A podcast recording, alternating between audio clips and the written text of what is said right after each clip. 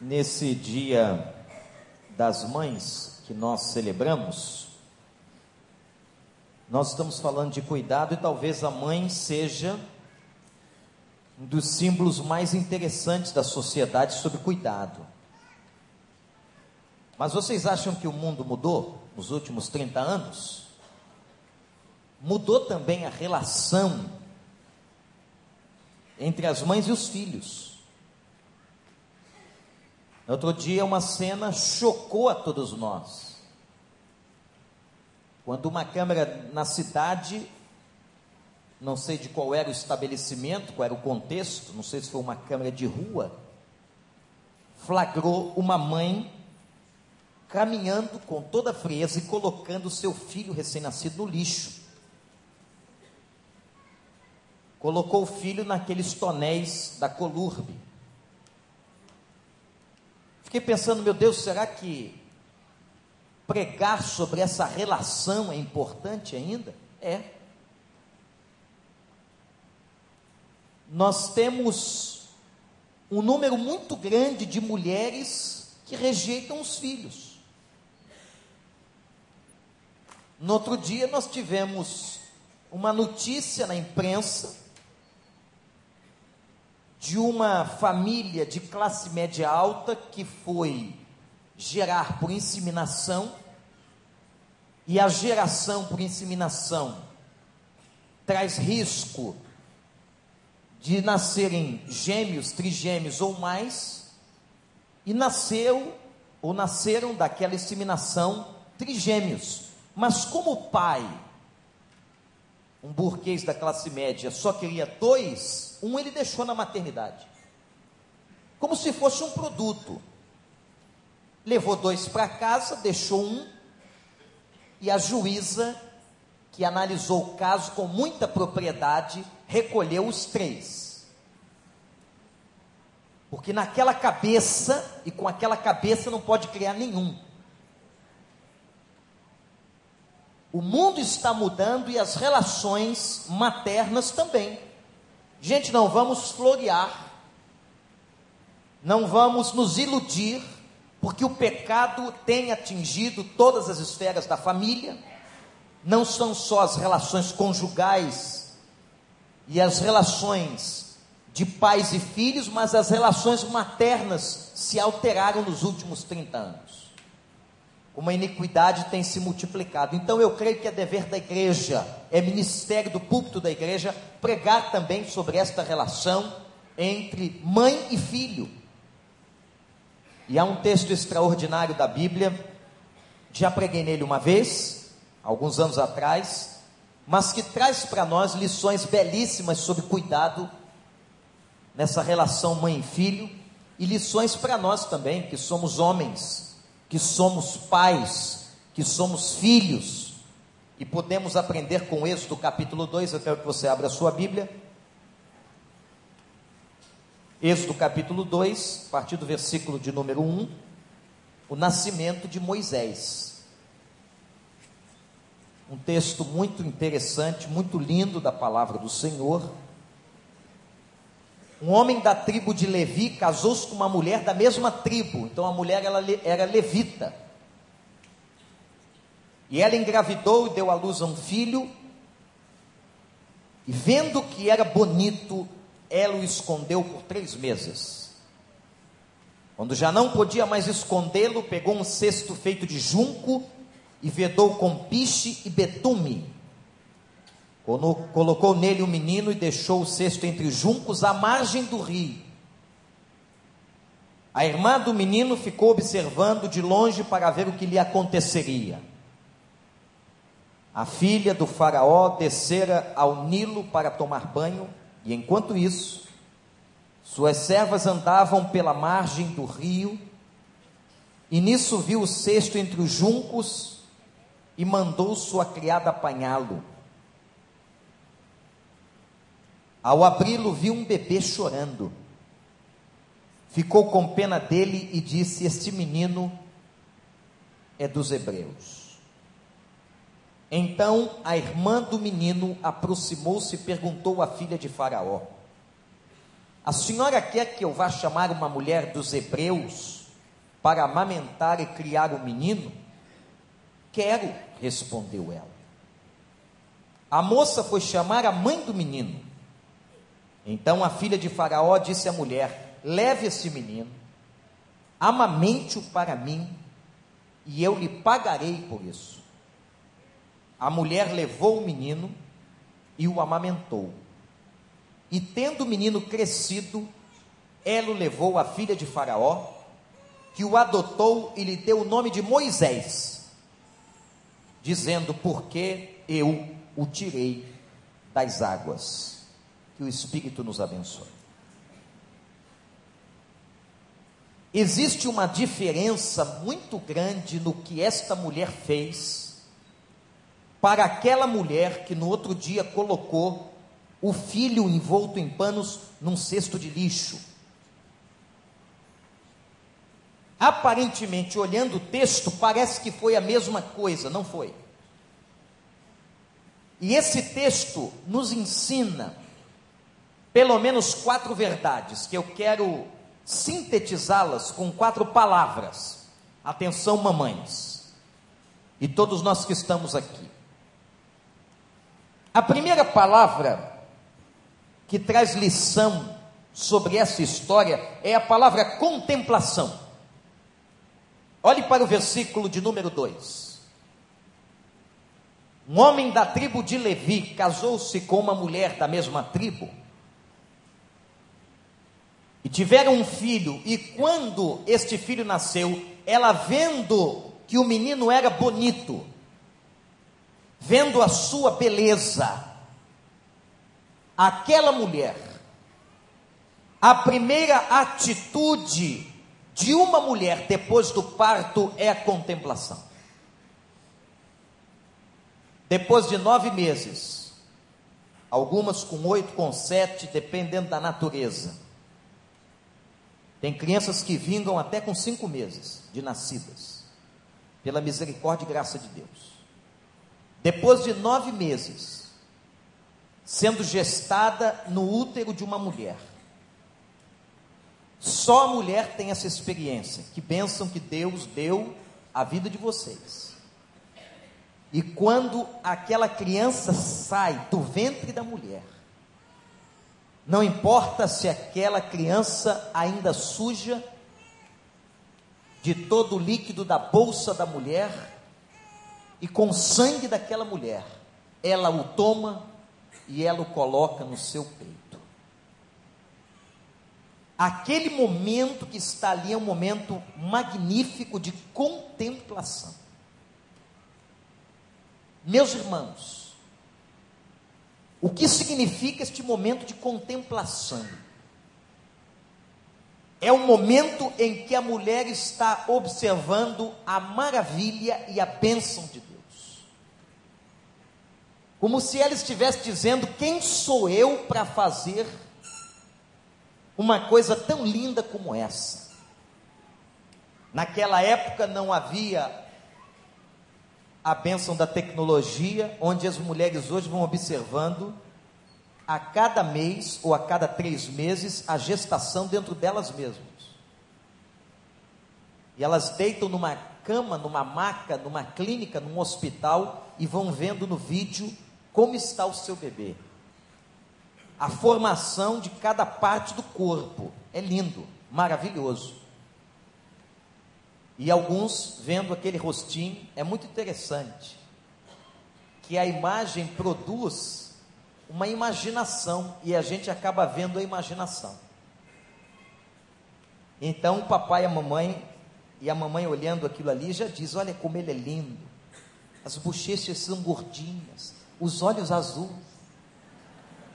Não é? O pai do menino diz: Olha lá o pintinho dele, como já está grande. Todo pai diz isso do menino. Olha como é lindo. Na verdade, é contemplação. É a contemplação daquilo que Deus fez, e quando sai e vem as mãos da mãe, ela está contemplando, gente, se cada mulher que tem um filho o contemplasse, como contemplou, vendo a beleza, a mãe de Moisés, ela nunca o pegaria e o jogaria no lixo. Há uma carência de contemplação e louvor, contemplação e adoração. O gesto, na verdade, é um gesto de adoração a Deus, de glorificação ao nome de Deus. Que coisa linda, que maravilha, Senhor, que privilégio, colocastes isto dentro de mim. Quando Davi fala da gestação, ele diz que Deus o teceu no ventre de sua mãe com as suas próprias mãos. Que coisa maravilhosa! Com as próprias mãos, o Senhor teceu. E a primeira atitude que a mãe de Moisés tem para com ele é contemplativa, mas aqui também vai uma advertência. Atenção, mamães. O filho não pode ficar apenas na sua vida no nível da contemplação. Aqui está o pecado de muitas mães. E esta relação mãe e filho e filho e mãe é diferenciada por causa da gestação. Não é que ela seja mais importante do que a relação do pai para com o filho, mas ela é diferenciada. Conta-se um caso que uma moça com problema de depressão, com hora marcada, ela sofria uma crise depressiva sempre por volta do anoitecer, algo que é muito comum quando vem o cair da noite, a escuridão, a ausência de luz do dia. E a, ao fazer uma investigação terapêutica, verificou-se que aquele movimento depressivo era uma herança da sua mãe. Que igualmente, sempre quando a noite ia chegando, ela também tinha crises depressivas. Mas nesse processo terapêutico, ao se investigar mais a fundo a matéria, era a hora que o seu marido, o pai daquela menina, chegava bêbado em casa. Vejam como há uma simbiose emocional interessante entre mãe e filha, entre mãe e filho. Portanto, sendo gestada no ventre de sua mãe, ela vai adquirir um estado depressivo às 18 horas, quando exatamente o pai chegava em casa bêbado e aquilo provocava tristeza profunda na vida daquela mulher. Essa relação simbiótica, misteriosa, tem que ser respeitada e essa contemplação da glória de Deus, da grandeza de Deus, da maravilha de Deus na vida de um filho, de uma criança, ela não pode ficar apenas neste nível onde mães hoje apenas contemplam filhos ou criam seus filhos como eles se fossem bibelôs muito bonitos que elas colocam no altar e que elas ficam maravilhadas a observarem a beleza, a grandeza, mas ser mãe não é só isso. Acredito que a contemplação tem o seu lugar, a admiração tem o seu lugar, o ver a beleza de um filho, de uma filha tem o seu lugar, mas você, mamãe, não pode apenas ficar contemplando como se o filho fosse um bibelô, porque você tem sobre ele muitas e muitas responsabilidades. A segunda palavra que eu vejo aqui, nesse texto, é a palavra proteção. Veja o que acontece. Vocês sabem que naquela época, naquele contexto, Israel era um povo, o povo hebreu naquele momento era escravo do povo egípcio. E há uma ordem pela perseguição das crianças egípcias, ou melhor, hebreias, por quê?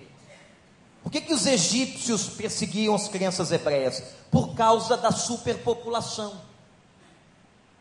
O medo de que aquele povo hebreu se tornasse um povo muito grande e acabasse trazendo comprometimento político-social ao Egito.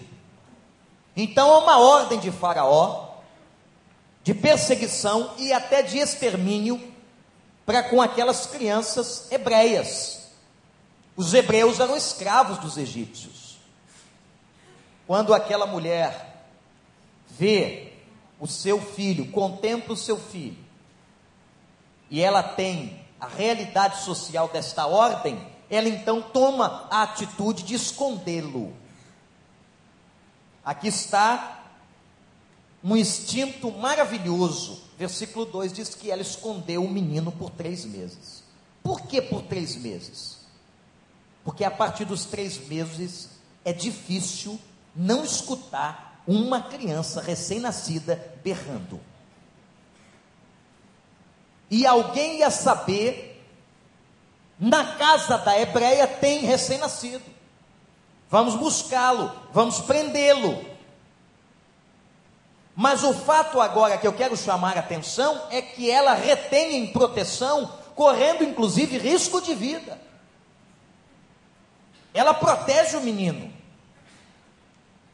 E aqui, meus irmãos, nós encontramos a segunda aplicação. A primeira palavra é contemplação. Repete comigo. Qual é a primeira palavra? A segunda palavra é proteção. Repete comigo. Ela esconde. Proteção faz parte do ministério materno, de ser mãe. Até quando você vai proteger o seu filho? Sempre. Uma mãe vai sempre proteger o seu filho. É impressionante em algumas espécies animais como que a fêmea ela protege o seu filho literalmente com unhas e dentes, defendendo o seu ninho, os seus filhotes de qualquer ataque. E nesse aspecto, a leoa é muito mais feroz do que o leão. A leoa não brinca em serviço. Esse instinto protetor está na mãe. E é interessante que a segunda necessidade básica do ser humano é a necessidade de proteção de segurança. A primeira necessidade de sobrevivência é o comer e o beber. E a segunda necessidade básica, segundo Abraham Maslow, é a necessidade de segurança. Todos nós temos que nos sentir seguros e muito mais uma criança recém-nascida, inofensiva. Então a mãe, ela contempla, ela louva, ela engrandece a Deus e ela protege. Existe esse ministério na vida da mãe. Proteger o seu filho, cuidar do seu filho, estar atenta. Agora, meus irmãos, assim como a contemplação tem um perigo, que é o de você ficar só contemplando a beleza de ter um filho, esse aspecto protetor também traz um perigo. O fato de você, mãe, proteger o seu filho, não significa que você será irresponsável quanto aos erros e aos pecados dele. Anotem isso. Porque faz parte da proteção do cuidado a disciplina. Tem mãe hoje que tem medo de disciplinar o seu filho, que está tomada por uma série de conceitos absolutamente errados e que se dizem conceitos da psicologia e que não são, de que mãe não tem que disciplinar o filho. Agora, o problema é que existem muitas maneiras de disciplina. Obviamente que nós somos absolutamente contrários a qualquer movimento de violência, de espancamento, de privação de liberdade em excesso, de aprisionar crianças em correntes. Tudo isso nós somos contra. Isso não faz parte de uma disciplina equilibrada, bíblica, saudável. A disciplina tem que gerar maturidade. A disciplina tem que gerar a percepção no disciplinado de que aquele que o disciplina o ama. O disciplinado tem que entender que aquele gesto é um gesto de amor, apesar de ser de disciplina. Então nós somos completamente contra qualquer gesto de violência, de agressão, de privação de sono, de privação de alimentação. Todos esses gestos que geram agressão física, moral e social à criança. Você não deve, inclusive, repreender o seu filho em público. Mas a disciplina faz parte da questão da proteção. Disciplinar, pode anotar esta frase, é também proteger. E proteger é disciplinar. Portanto, irmãos e irmãs que estão aqui, vocês têm o ministério da proteção, mas muito cuidado. O que, que acontece hoje muitas vezes? Mães, mães que cegamente protegem seus filhos e às vezes escondem dos pais, do marido, achando que estão fazendo bem, estão fazendo mal, não dando limites, não ajudando, e às vezes algumas mães transferem para o pai a responsabilidade única de ser o disciplinador. O pai vira o carrasco. O que, que o filho vai querer? Só a mamãe. Como era o nome daquele desenho? Que o bichinho falava só a mamãe. Hein? Pois é. É só a mamãe. Por quê? Porque o pai virou o monstro da casa. E ela ainda diz assim, para piorar a situação, tem gente que faz isso com o pastor. Se você não ficar quieto, vou chamar seu pai. Você tem que ter autoridade, mãe, como mãe. Ele tem que respeitar você. O dia que você, tudo que ele fizer errado, você começar, vou chamar seu pai, você está assinando diante dele que você não tem qualquer autoridade perante aquele filho. E você está transformando o seu marido, e o seu filho está construindo a imagem de que seu marido é um monstro. É aquele que disciplina, é aquele que dá a palmadinha, é aquele que vai dar o castigo da televisão, é aquele que vai fazer isso e aquilo. E a mãe não. A mãe é aquela santa Maria, mãe de Deus. Entenda uma frase na outra interpretação. Então existe uma responsabilidade de proteção, sim, mas tem de haver um cuidado para que você não seja conivente e alienada com os pecados e os erros dos seus filhos. Seus filhos, mamãe, olhe, olhe para mim, eles pecam. Desde pequenininho só são mais novos, são pecadores pequenininhos. Gabrielzinho é um pecadorzinho de primeira, já desse tamanho. Comete pecados de cinco anos. Já cometeu de dois, depois vai cometer de seis, vai cometer de vinte. Então todos nós temos que entender isso. Cada mãe, meu filho, minha filha, são pecadores que precisam de correção. E qual é a responsabilidade materna? É exatamente de protegê-los, disciplinando-os. E a mãe de Moisés protegeu aquele menino. Mas vem a terceira palavra. Vamos lá, quem está anotando, quem decorou, qual é a primeira palavra? Contemplação. Segunda palavra, proteção. Terceira palavra é renúncia. E aqui vem um momento mais lindo e mais interessante, mais difícil do texto. Quando a mãe de Moisés renunciou o seu egoísmo os seus sentimentos e o colocou no cesto de junco no rio. Colocar o filho no cesto de junco. Interessantíssimo isso aqui. Quando ela percebeu que o menino estava chorando forte, e que algum vizinho ia acabar denunciando, dizendo para os egípcios: olha, uma mulher hebreia tem uma criança lá, nós não podemos deixá-la, porque este povo hebreu está se multiplicando, daqui a pouco se tornarão mais fortes do que nós e tomarão o Egito. Por isso que eles estavam perseguindo. Ela vai, constrói um cestim, Por isso que é chamado hoje de Moisés, aquele bercinho de mão que o papai que carrega, né? Aquele cestinho de mão. Aquilo na verdade saiu daqui.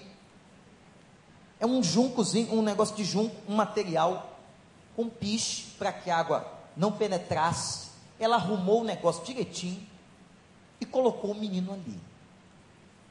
O que, que isso estava significando? Que era mais importante que o menino vivesse. Mas ela, por causa, vamos supor que essa mulher fosse uma mulher carente emocionalmente, com problemas graves de autoestima. Ai, meu filho, meu bebezinho, mamãe te ama tanto, e ela apegada àquela pegação adoecida, aquela dependência emocional que é muito mais da mãe do que da criança. Eu sei que aqui não tem nenhuma assim, mas aquela mãe doente, que faz uma filiolatria, com essa palavra? Filiolatria, ela idolatra o filho, ao ponto de não ver nem sequer os erros desse filho, mas ela Podia ter ficado, se ela fosse uma mulher doente, não, você não sai daqui, eu vou morrer por você. Se vier um egípcio, eu mato esse egípcio, eu esgano, mas ninguém toca no meu bebê. Ela foi um pouco mais inteligente, com mais sabedoria, vinda de Deus, ela vai constrói um cesto e demonstra que a vida do menino era mais importante do que os sentimentos dela. Olha que interessante, mamãe. A vida do menino é mais importante do que os sentimentos dela. Outra coisa, a ação que ela estava tomando ali, a decisão de botar o menino no cestinho, era importante para o futuro do menino. Muito importante. E na verdade, quando ela coloca o menino no cesto de junco, ela entrega o filho a Deus. colocar um recém-nascido, três meses, dentro de um cesto. E o texto diz que ela coloca as margens do rio Nilo. Ela deixou ali, entre algum tipo de vegetação, o que deve ter travado o cestinho. Deixou o menino e foi. Quem é que fica tomando conta do cestinho? A irmã. A irmã de Moisés fica observando o futuro do cestinho. O que, que ia acontecer com seu irmão? Mas interessante a atitude desta mãe, e eu quero aplicar essa terceira palavra dizendo o seguinte, mamãe: a vida mais importante que você está administrando, essa vida que é o seu filho, a sua filha, essa vida é fundamental para Deus. Peça para Deus não deixar com que o seu egoísmo atrapalhe a vida do seu filho. Tem mãe, irmãos, que até hoje sufocam seus filhos. Inclusive filhos casados. Por que, que há tanta crise com sogro e sogra? Que a gente, isso virou chacota social. Por quê? Qual é a questão? Porque há mães e pais também, mas há uma questão com a mãe muito mais forte, que não ligam, não, não cortam os cordões umbilicais com seus filhos. Então o homem está casado, a mulher está casada, a mamãe está interferindo, e das várias maneiras. Ela diz assim: eu nem vou na casa do meu filho, não precisa ir. Basta uma chantagem emocional no telefone. Vocês sabem o que eu estou dizendo. Mamãe, você pode vir aqui? Minha filha, será que eu devo? Ela está louca para ir. Louca.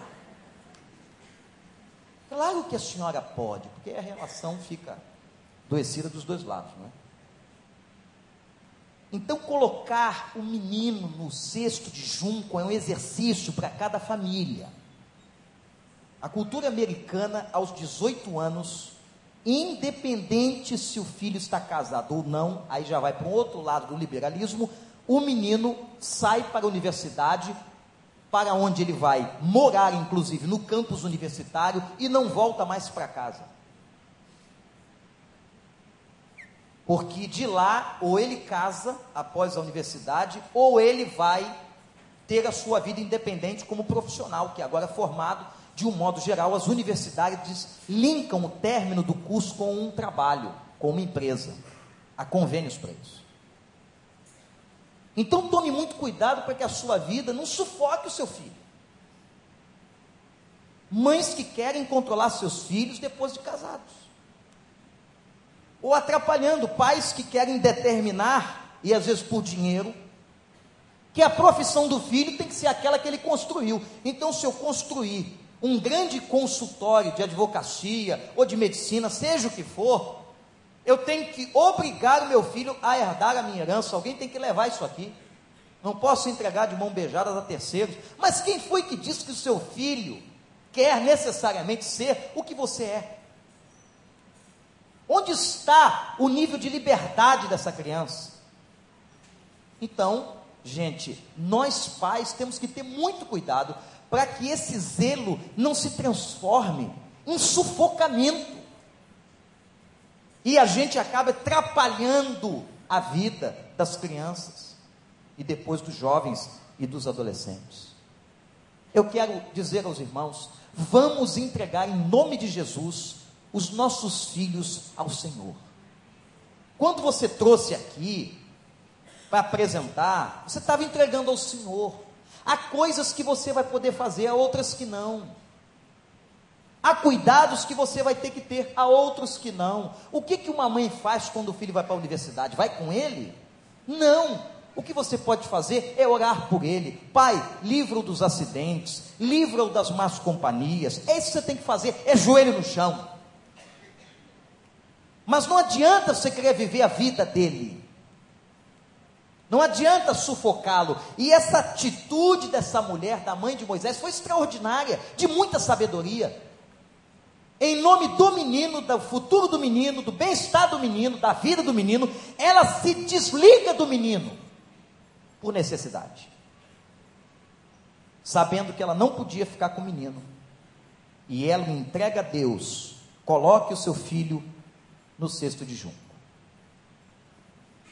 A história bíblica que a gente conhece de Moisés e a história bíblica que a gente conhece de Abraão colocando Isaac na fogueira para ser sacrificado é algo tremendo. É uma lição, assim como a mãe de Moisés nos traz a lição, o pai de Isaac nos dá uma lição. Deus mandou, ele colocou, ainda que colocasse o filho para ser sacrificado. E é maravilhosa a expressão de Abraão quando diz assim: O Senhor, o Senhor poderá ressuscitá-lo. E não havia qualquer ideia da teologia da ressurreição naqueles dias. Não havia. Entregue o seu filho. Entregue o seu filho ao Senhor. Até que aquele filho, e vejam como, como é quando a gente entrega Aquele filho que estava ali, a única coisa que a mulher podia fazer por ele era orar. O Ministério Déboras, internacionalmente conhecido, e outros ministérios de mulheres que oram por crianças, é maravilhoso. De mães que oram pelos seus filhos, colocando-os no junco, entregando-os a Deus. A quarta e última palavra desse texto é a palavra sustento. Qual foi a primeira? Contemplação. Segunda, proteção. Terceira, renúncia. Quarta é sustento. A irmã que acompanhava o cestinho, olha o que, que Deus faz quando a gente entrega de coração. Viu que a filha do Faraó se aproxima o grito do menino, o choro de um bebê de três meses. a filha de Faraó pega e abre o cesto e vê que é um menino dos hebreus, talvez pela constituição física, pelo jeitinho, e ela sabia do que, que o pai estava fazendo. Que o pai estava mandando sequestrar e exterminar a criança. Só que ela se afeiçoa.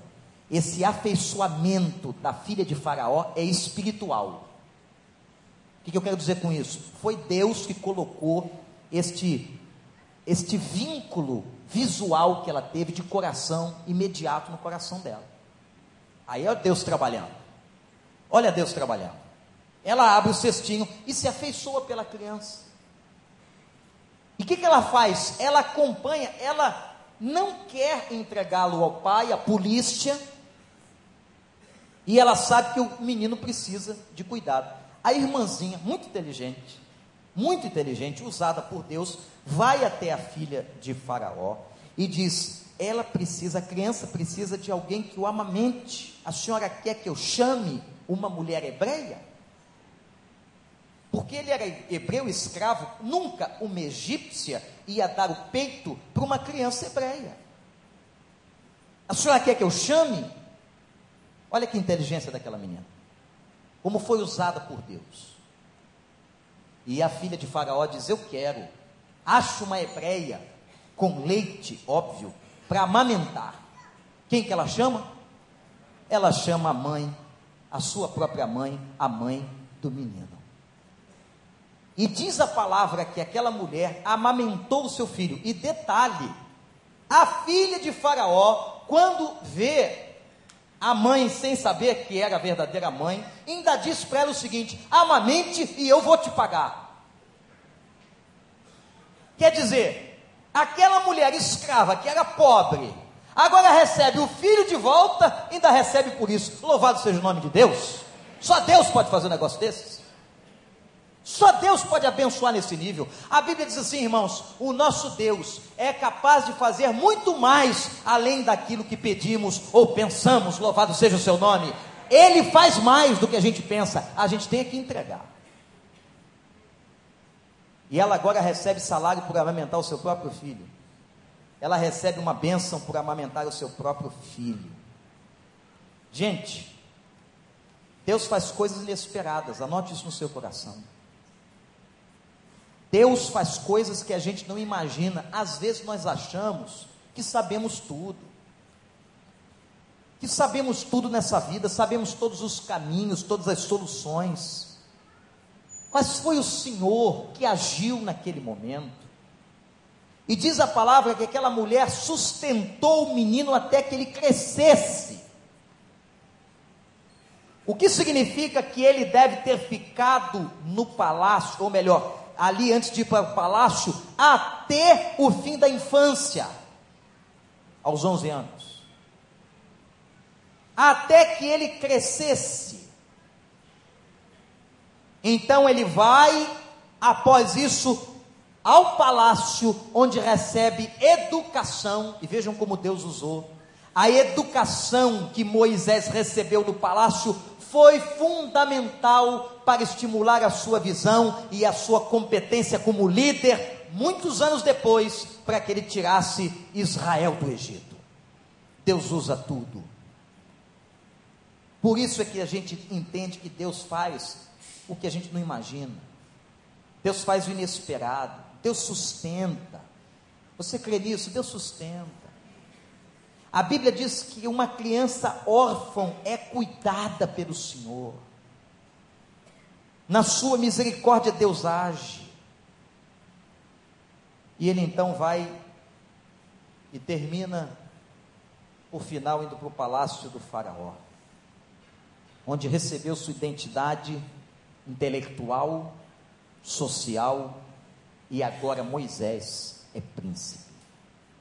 Irmãos, neste momento, quando ela vai amamentar o menino, ela dá o nome de batismo. Moisés significa tirado das águas. E esse nome não é só por causa dele, da vida dele. Este nome sintetizou o ministério de Moisés. Quem foi o homem que tirou das águas da morte, do mar, Israel? Moisés. Quem foi que salvou, ou foi o instrumento da salvação de Deus na vida daquele povo que ia morrer nas águas do Mar Vermelho? Moisés. Tirado das águas, não só por causa de sua vida, tirado das águas para resgatar, e com o ministério que resgatou e salvou Israel, não só do cativeiro egípcio, mas das águas do Mar Vermelho. Minhas irmãs, mães que estão aqui, contemplem seus filhos, amem seus filhos, mas cuidado para que esse amor não fique só contemplativo. Eu sou de um tempo, como filho, em que a minha mãe não dormia se nós tivéssemos febre. Mas ficava eu sei que ela não era a única, que há muitas que foram e fizeram isso. Ficavam ao lado da cama, medindo temperatura de três em três horas e botando naquela época compressa de água na testa. Lembram disso? Olha. Infelizmente as coisas mudaram, mas aqui está a palavra de Deus para todas as mães que estão aqui. Contemple seus filhos. Cuidem deles protejam, mas cuidado, para a sua proteção não se tornar conivência com o pecado dele. Proteger também é disciplinar. E tenham a certeza de que quando vocês entregam os filhos no cesto de junco ao Senhor, o Senhor saberá o que fazer. Entregue de coração e você receberá de volta não só o seu filho, mas a graça do Senhor como aquela mulher recebeu, que ainda pôde amamentar aquele bebê com três meses de vida. Que Deus nos abençoe. Que Deus abençoe a cada mãe, a cada pai, a cada família, nesse dia especial na nossa cultura. É um dia cultural, mas importante, onde nós devemos valorizar. Esse dia não está na Bíblia, não, mas é honrado, é bom, não há nada contrário que desabone, pelo, pelo contrário, é importante para que você possa honrar os seus pais. O que, que a Bíblia diz? Honre a seu pai e a sua mãe. E há uma promessa para que prolongues os teus dias na terra. Cada filho que está aqui, saiba fazer isso também. Reconhecer a sua mãe, para que se prolongue os seus dias na terra. Vamos ficar de pé, vamos cantar a última canção, louvando ao Senhor, agradecendo. E meus irmãos, hoje à noite a festa espiritual da igreja continua. Você está convidado a convidar outras pessoas a vir, a estar aqui. Você que vai receber visita na sua casa para o almoço do Dia das Mães, traga as visitas. Vai ser uma grande noite e temos certeza que Deus vai abençoar ricamente. Contemos, louvemos ao Senhor com esse canto.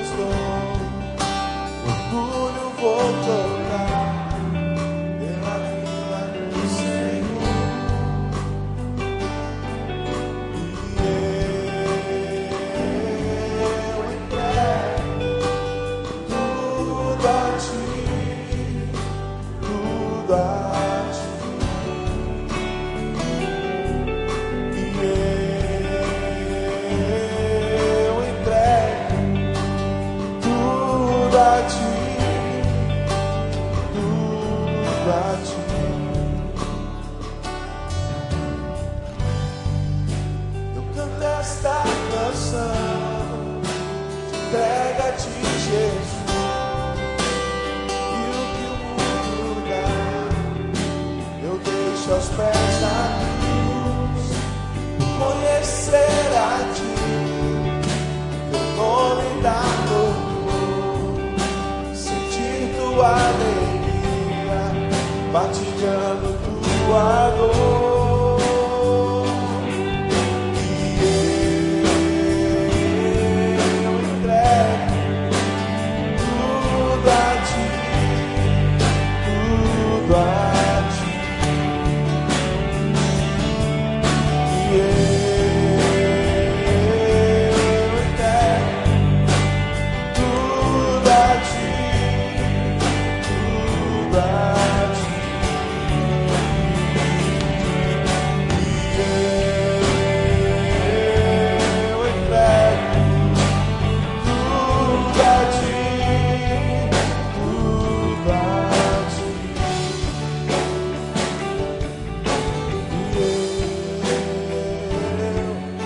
Deus, neste momento que cada mãe que está aqui possa entregar os seus filhos na tua presença.